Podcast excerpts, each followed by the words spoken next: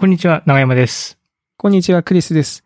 おっさん FM は毎週金曜日、クリスと長山が気になった出来事やおすすめしたい本や映画をゆるゆるとお届けするポッドキャストです。今週もよろしくお願いします。よろしくお願いします。はい。ということいで、やー時代はリモートですよ、長山さん。はい。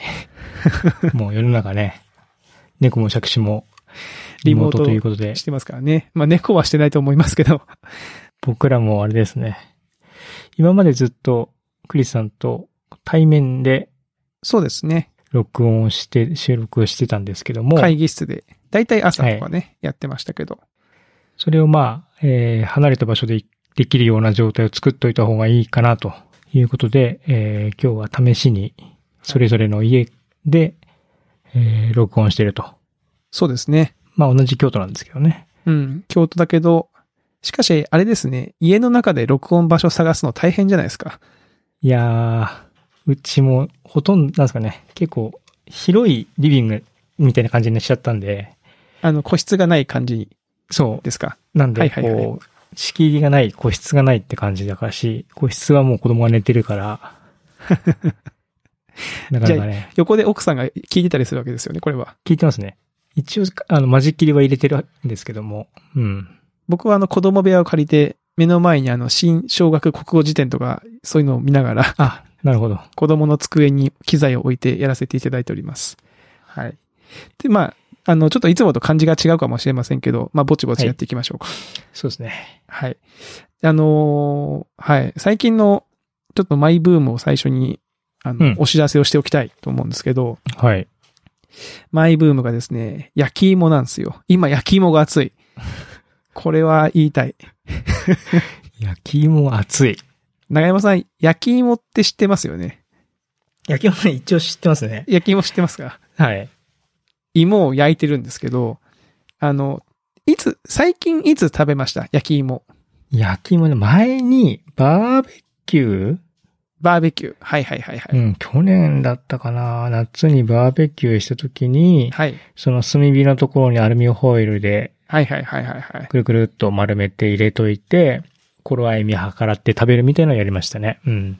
いや、あのー、焼き芋がね、いいっすよ。あのー、電子レンジにグリル機能ってあるじゃないですか。うんうん。電子レンジの、なんていうか、スチーム調理みたいな。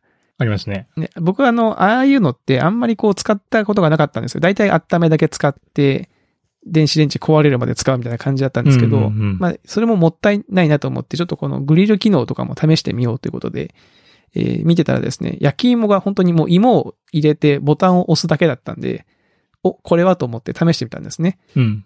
そしたらですね、まあ結構うまく焼けるんですよ。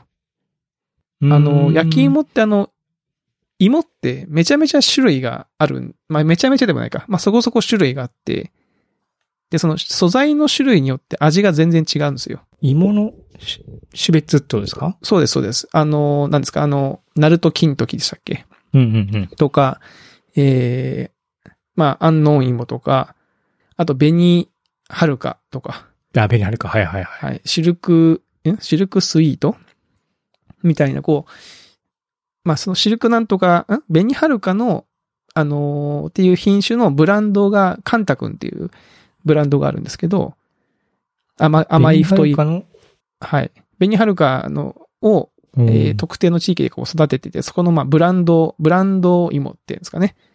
うん。で、これがそのめちゃめちゃ甘くて、で、その芋ごとにやっぱこう、ホクホクなる芋と、ねっとりするタイプの芋と、種類がいくつかあってですね。で、芋の大きさでもこの仕上がりが結構変わってくるし、本当に入れて、素材、もう芋を洗って焼くだけでこんなにも違うものかみたいな。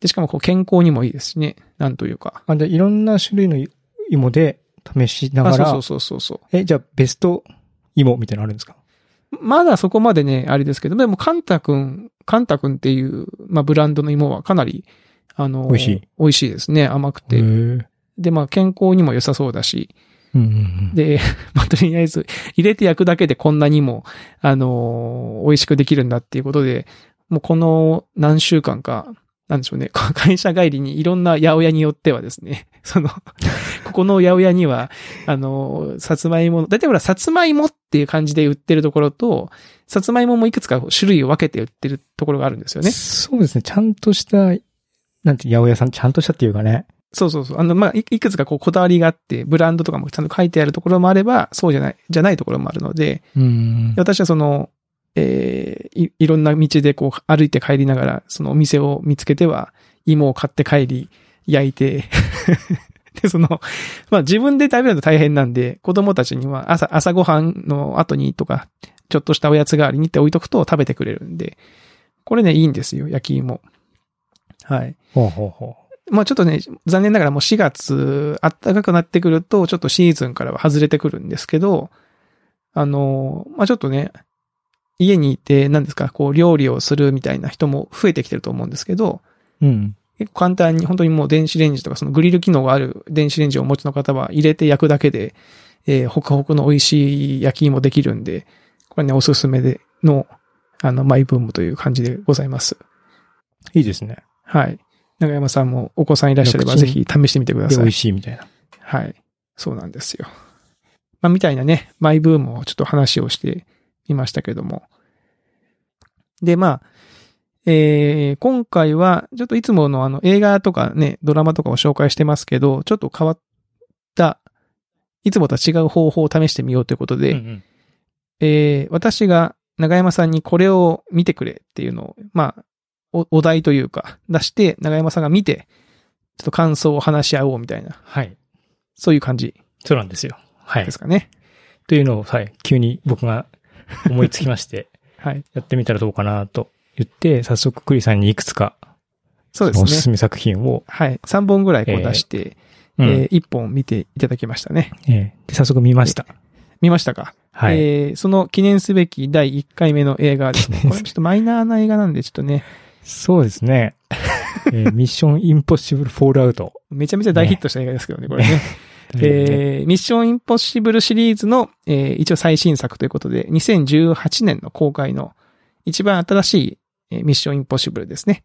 うん。第6作目になるんですね、これね。うん。どうでした長山さん、これ見て。いやー、ミッションインポッシブルだったなーって感じでした。いや、そうなんですよ。ミッションインポッシブルを見るとね、ミッションインポッシブル見たなっていう感じ になりますよね。なりますね。 なる。情情報量はもう増えてない感じだけど。ねでも期待通りって感じですね。そうですね。うん。まあちょっと映画の補足情報だけ話すと。長山さんちなみにミッションインポッシブルシリーズは、この他のやつは大体見てるんですかえっとね、そうです。まあ、多分まあまあ見ていて、記憶が薄れてるは、薄れてるんですけども、あの、このミッションインポッシブルフォールアウトは前作なんだっけ、ローグネーションはい。ローグネーション。の、まあ、続きというか、ローグネーションに出てきた人物と掛け合いがあるって感じですよね。そうですねええ。あのーまあ、もうちょっと言うと、そのローグネーションのか監督も一緒なんですよね。うん。ミッションインポッシブルシリーズって、その、それまでは一作ごとにこう監督を変えて、トム・クルーズが自分でプロデュースしたミッションインポッシブルっていう映画で、その時のトム・クルーズを一番かっこよく撮ってくれる監督を探していくみたいな側面があって、まあ一作目はあの、ブライアン・デ・パルマー、二作目はジョン・ウーみたいな。うん。うん。 3作目が JJ エイブラムス。本当は JJ じゃなくて、あの人が撮る予定だった。デビッド・フィンチャーが撮る予定だった、みたいなのがあるんですけど、ああ、はいはい。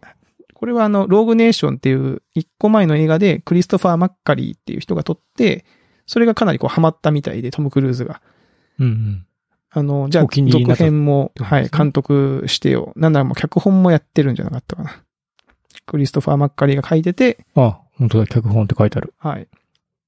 で、なんなら、ちょうど今の撮影止まってますけど、この後、フォールアウトの後も2作予定されていて、その2作ともクリストファー・マッカリーが撮る予定になってるんじゃなかったかなと思います。だいぶお気に入りですね。だいぶお気に入りですよ。ん。ねで、トム・クルーズね、あのー元気ですよね。走 るし。めっちゃ走ってましたね。ビルジャンプしてたし。フォールアウトの中でこう、お気に入りというか、こう、気になった、印象に残ったシーンありますかホールアウトの中で印象に残ったシーンは、やっぱりあの、トム・クルーズがビルの合間、さっきちらっと言いましたけども、はい。ビルの合間をこう、めちゃめちゃ走るシーンがあるんですよね、敵を追いかけて。はいはいはいはいはい。ええあそこはなんかまあ、このおっさんめっちゃ走るな、みたい な。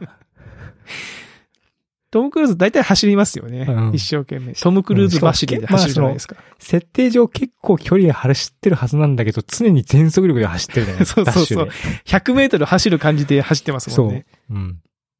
それがなんかす、その印象は結構す残ってますね。ああ、なるあほとど、ね。は最初の、あれかな、スカイダイビングのシーンとかも。はいはいはいはい。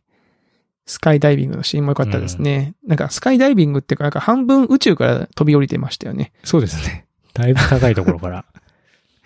まあなんかよくわかんないけど、あれはだから、高いところから飛び降りたらレーダーにも引っかかんないし、高いところから、なんていうかそのパラシュートをギリギリまで開かない垂直効果で落ちていくと、そういうレーダーに引っかかんないぞみたいな、そう いうこ多となん分でしょそううね。いうきっとね設定だと思うんですね。うんう。ん。でもあんな、さすがに街中でね、パラシュート開いたら気がつきそうなもんですけどね、うんあんなね。でもあんだけお降りてるけど、パラシュートす開いたタイミング、本当にあれですよね。地面スレスレみたいな感じでしたもんね。いや、本当そうそうそうそうそう。そうなんですよ。で、あの、ミッションインポッシブルって、あの、結構映画上映する前に、あの、トム・クルーズがどんだけスタント頑張ってるか情報が入ってくるじゃないですか。うんうん。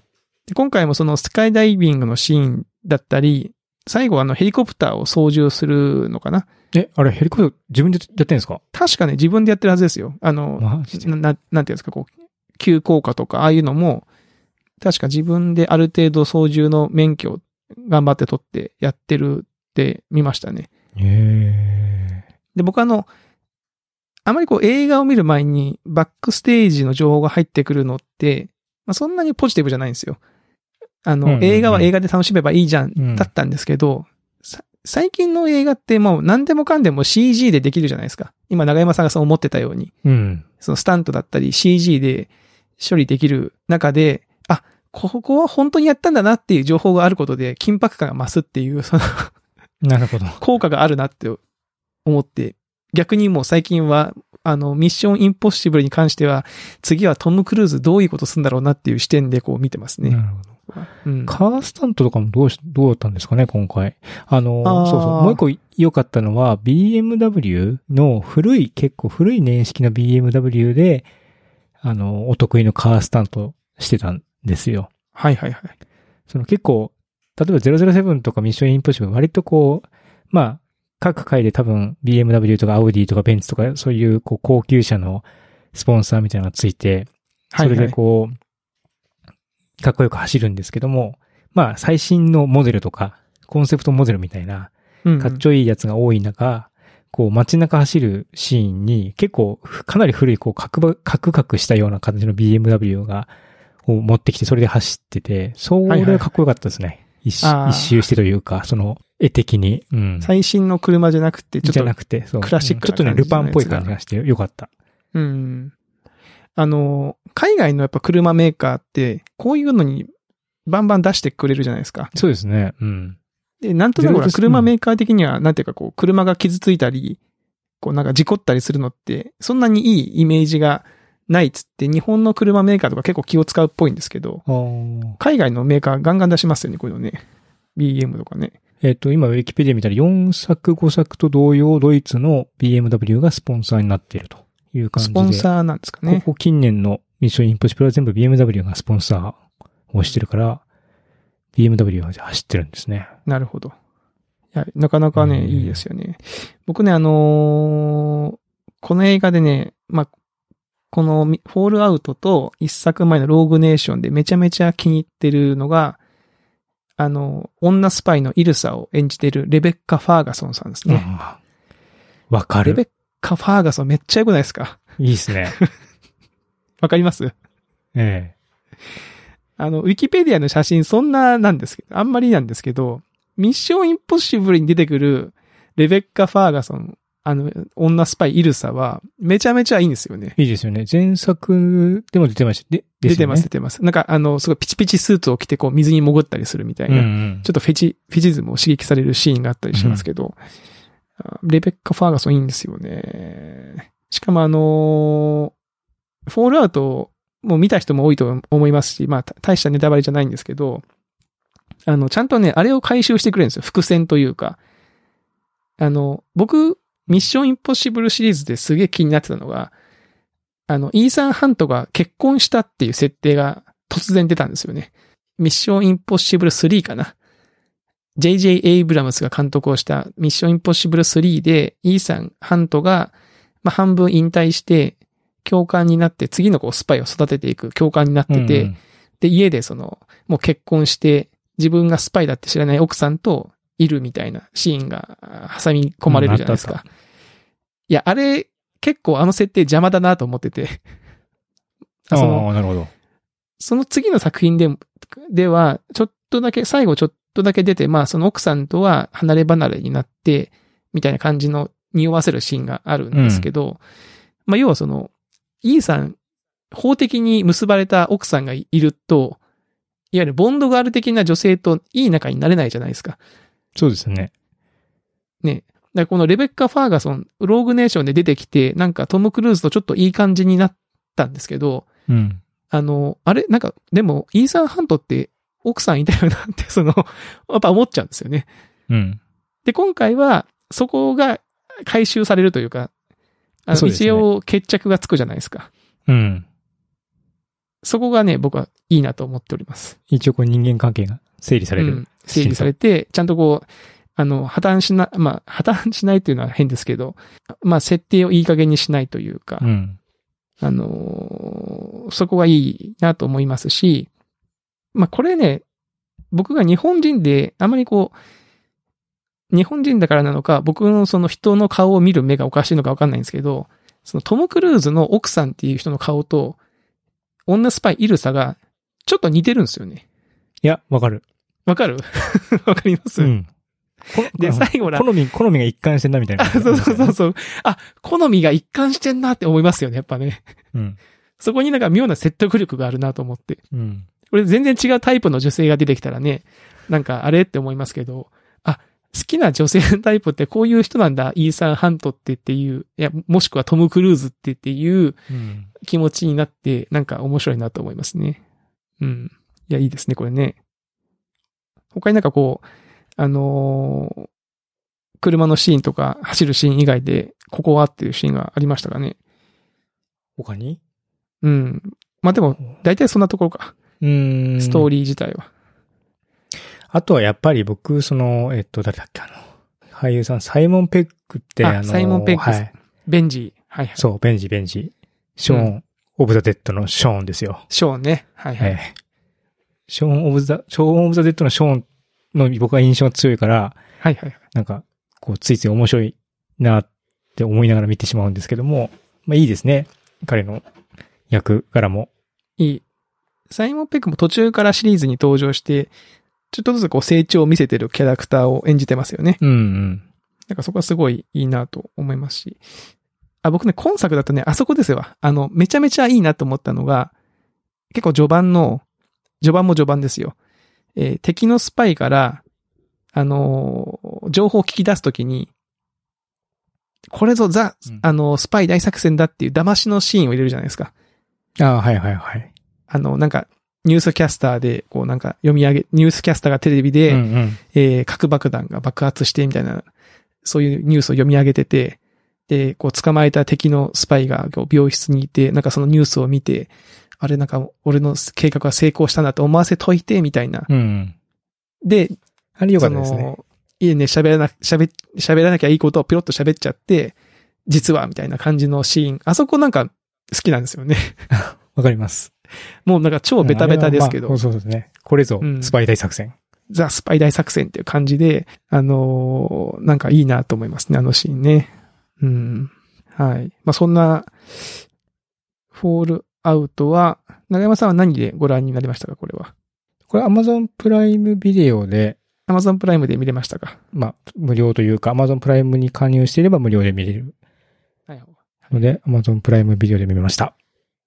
あの、ミッションインポッシブルシリーズって結構そのプライム、動画見放題系で結構過去作も結構割と見れますね。うん、見れますねいま。すもんね。そう。はい。それだから結構ミッションインプッシブルもたまにちょこちょこ見てるから、前、前作とかも見てるのかも。ああ、なるほど。僕ももう見すぎて、なんていうか、こう、好きなシーンだけピックアップして見るようになっちゃいましたね。 過去作とかもね。はい。なんですけど、今回ね、その、あれなんですよ、トム、その、ミッションインポッシブル新作が、イタリアで撮影がされていてですね。ええ。で、イタリアは今結構そのコロナウイルスで大変なことになってますけど、うん。ここまで大変になる前かな。ちょうど、あの、感染者が出始めましたっていう頃に、あの、イタリアでの撮影を中断して、一旦その制作停止みたいなニュースがあったんで、まあ結構早めに判断をしてたみたいですね。そそのの撮影チーム的には。はい。なんで早くね、その撮影再開して、劇場で次の作品が見れるようになってほしいんですけど、あの、トム・クルーズも結構年取ってますからね。確かに。あの、心配じゃないですか、その、うんこの後ちゃんとやれ、やれるのかっていうか、あの、前先週、トップガンの話ししたじゃないですか。うん。 え、だって、今これフォールアウト、フォールアウトで、な、何年前えっと、1年か2年前ぐらい ?2 ですかね。年前。はい。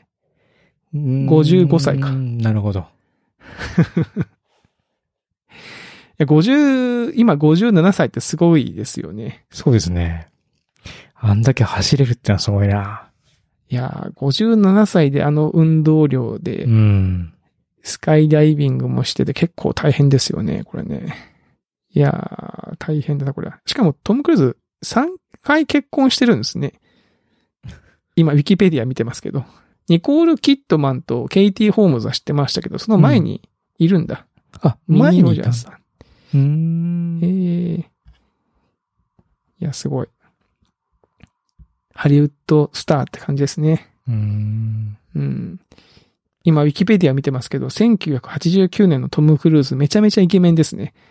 これやね。ばいね、これね。はい。ということで、皆さん、あのね、家で時間とかあったら、ぜひともミッションインポッシブル、フォールアウトを見てですね、えー我々が今日話したようなシーンがどんなシーンなのかっていうのをちょっと見てですね、一緒に楽しんでほしいななんて思ったりしております。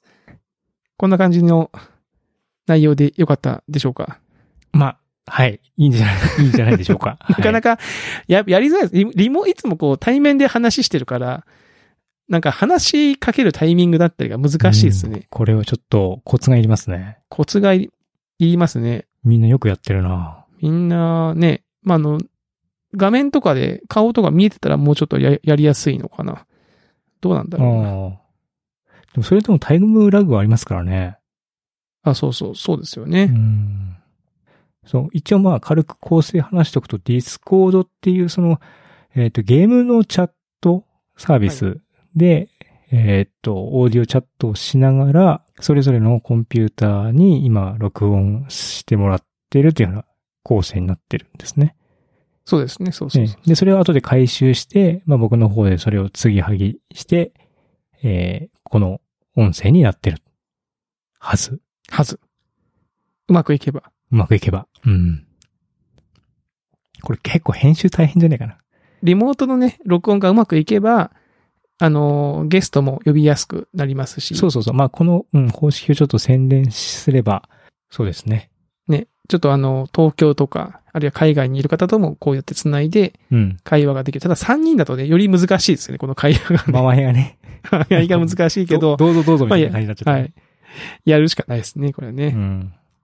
はい。ですので、えー、普段あの、おっさん FM を聞いていただいている方で、ちょっと出てみたいな、みたいなね、はい。方がいらっしゃいましたら、ぜひともぜひとも。お便りをいただければ、検討させていただきますので、ってはい。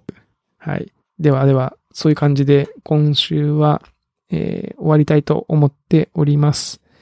はい。まあ、次回も多分引き続きリモートで試していくことになりそうかな。うまくいけばうんなると思いますので、ちょっと漢字がつかめるまではちょっとぎこちないかもしれませんけども、えーお付き合いいただければと思います。